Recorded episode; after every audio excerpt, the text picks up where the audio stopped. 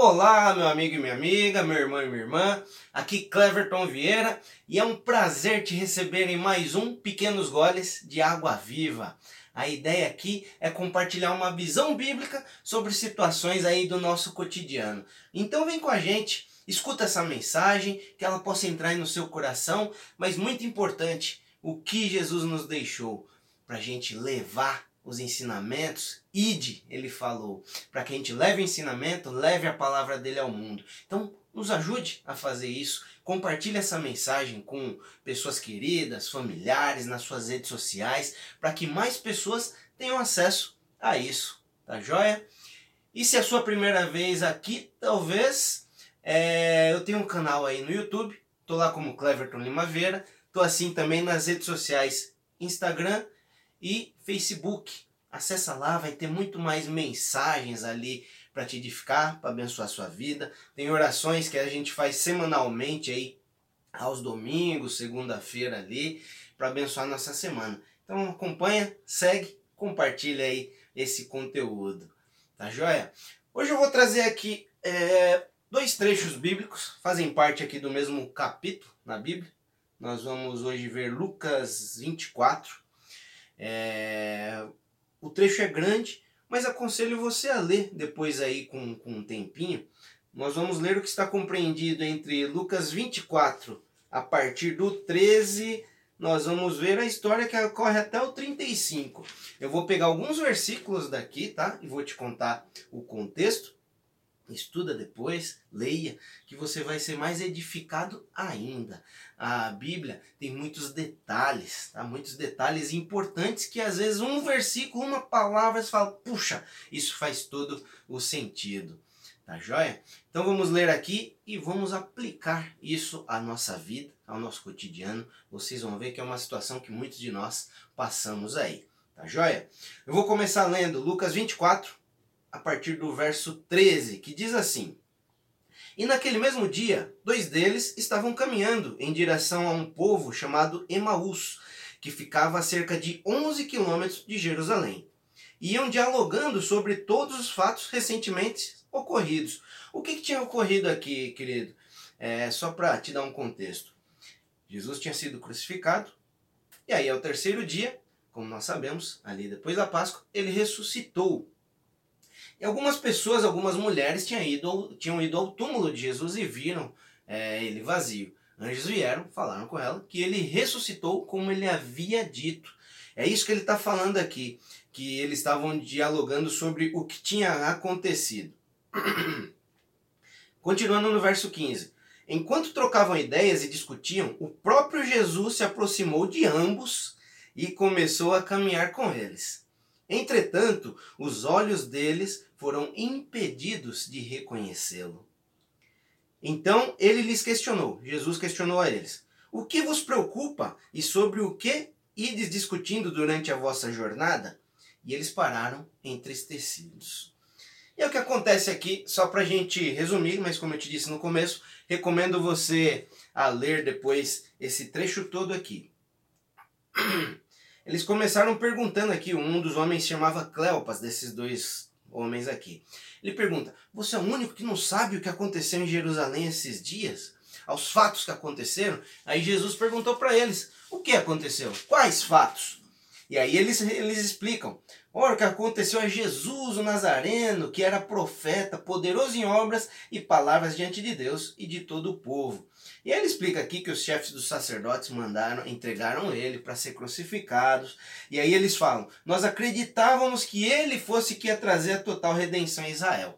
Ou seja, o que, que eles estavam acreditando aqui no momento? Que ele era um profeta, mas que ele não era o, o Salvador, não era o Messias que ele tinha prometido ser. Ou seja, eles eram seguidores de Jesus. Mas eles ouviram Jesus falar algumas coisas, mas mesmo assim, né, é, por conta de até aquele momento eles não estarem enxergando, é, para eles, eles ele era um profeta. E eles estavam entristecidos por conta disso. E aí eles contam aqui que algumas mulheres foram ao túmulo, voltaram falando que ele tinha ressuscitado, que ele não estavam lá. E alguns eles falam que de alguns seguidores foram ao sepulcro encontrar tudo exatamente como as mulheres haviam informado. Ou seja, algumas pessoas foram, viram o túmulo vazio, mas mesmo assim eles ainda não estavam crendo né? no que Jesus tinha predito, no que Jesus tinha falado antes. E aí agora a gente retoma aqui no versículo 25, vou ler contigo até o 31 aqui. Preste atenção, tá bom? Então diz assim: Então lhes admoestou Jesus: Ó oh, tolos de entendimento e lentos de coração, para crerem tudo o quanto os profetas já declararam a vós. Ou seja, eles já sabiam o que ia acontecer, Jesus já tinha dito, os profetas já tinham dito. Ora, não era imprescindível que o Cristo padecesse para que entrasse na sua glória? Então, iniciando por Moisés, discorrendo sobre todos os profetas, explanou-lhes o que, o que a seu respeito constava em todas as Escrituras. Ao se aproximarem do povoado para o qual se dirigiam, Jesus fez com quem ia continuar a caminhada seguindo mais à frente. Porém, eles muito insistiram, rogando-lhe: Fica conosco, pois é tarde e o dia já está chegando ao fim. Então ele entrou para ficar com eles. Atenção. E aconteceu que quando estavam reclinados ao redor da mesa, tomou ele, Jesus, tomou o pão, deu graças e partiu e o deu-lhes e deu-lhes e deu a eles, perdão. Neste mesmo instante, se lhes abriram os olhos, lembra que não tinha sido permitido eles enxergarem? E o reconheceram. Ele, contudo, desapareceu diante dos olhos deles. Querido, qual que é a mensagem aqui que a gente tem que tirar aqui dessa passagem? Você viu ali que eles, é, eles estavam ali andando pelo caminho, falando do que tinha acontecido, que Jesus tinha morrido. Aí fala ali que Jesus chegou próximo deles, mas os olhos deles foram impedidos de enxergar que Jesus estava ali. Vamos lá, trazer isso para a nossa vida, querido. Quantos de nós talvez estejamos passando aí por problemas, situações onde você está entristecido, você está desanimado, você não enxerga mais é, uma, uma solução talvez para o seu problema ali. E você talvez as pessoas, às vezes chega alguém para você e fala, oh, Deus está contigo. E aí você talvez até se questione. Fala, estou passando por tudo isso. Onde Deus está nisso? Onde Jesus você está nisso? Oh, querido, olha ali o que nós lemos no começo lá. Os olhos deles foram impedidos de ver que era Jesus ali. Por quê? O que será que estava impedindo eles? Eles talvez estavam no foco do acontecido no foco do que ocorreu, Jesus tinha sido crucificado. Eles criam que ele seria o salvador de Israel, mas ele foi crucificado, não estava mais ali com eles. Ou seja, os olhos deles estavam com foco no problema, no que acontecia. Será que isso também não está acontecendo conosco? Estamos passando por situações na nossa vida onde você está falando: Jesus, cadê você? Mas o foco no problema, na situação, está impedindo-nos de enxergar que Jesus estava ali naquela situação. Jesus talvez está nessa situação que nós estamos passando. A situação que nós estamos passando é para algo grandioso, para que a glória de Deus seja manifesta lá na frente. Mas nós estamos perguntando: cadê Jesus? Onde você está? Os nossos olhos estão no que nós podemos ver, assim como daqueles homens ali. Eles tinham ouvido, mas não estavam enxergando, eles não estavam crendo.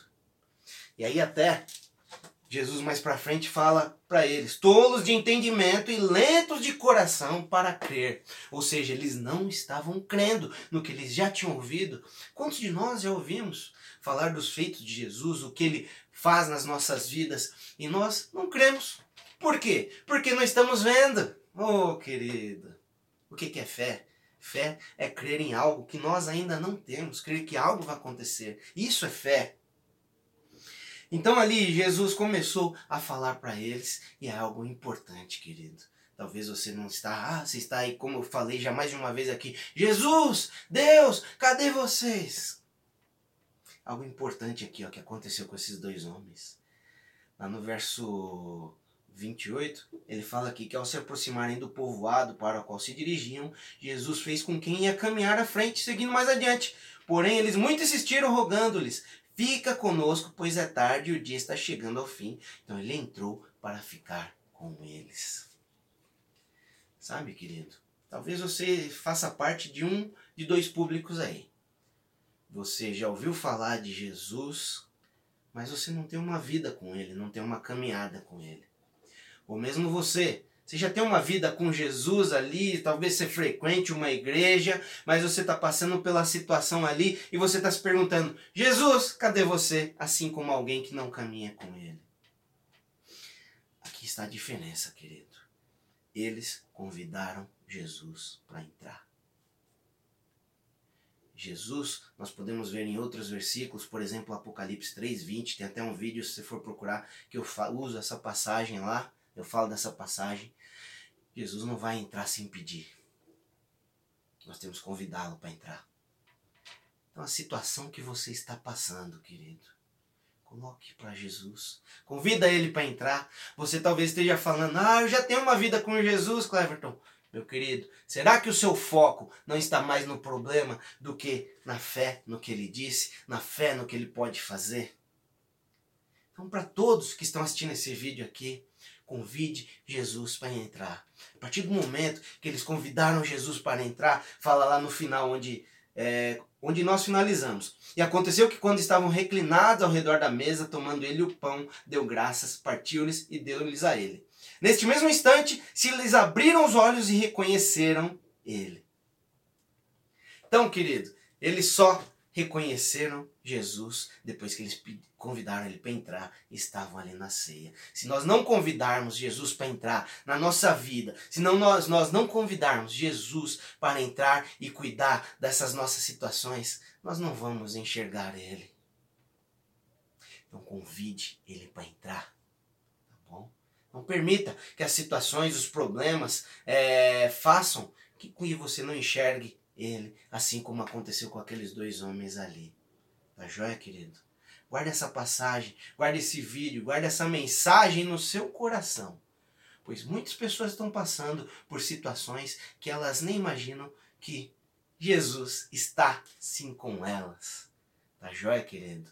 Espero que essa mensagem edifique sua vida, fale ao seu coração. Como eu pedi no começo, compartilhe, acessa lá meu canal, minhas redes sociais, estou em todas como Cleverton Limaveira. Essa mensagem depois vai ser disponibilizada em podcast também. E lá tem muito mais mensagem que pode edificar sua vida. Tá joia? Espero que realmente essa mensagem faça diferença para você. Que Deus abençoe. Um grande abraço. Um beijo para você. Fica com Deus. Até a próxima. Fica ligado nas minhas redes sociais que durante a semana tem mais coisa aí. Fica com Deus, querido.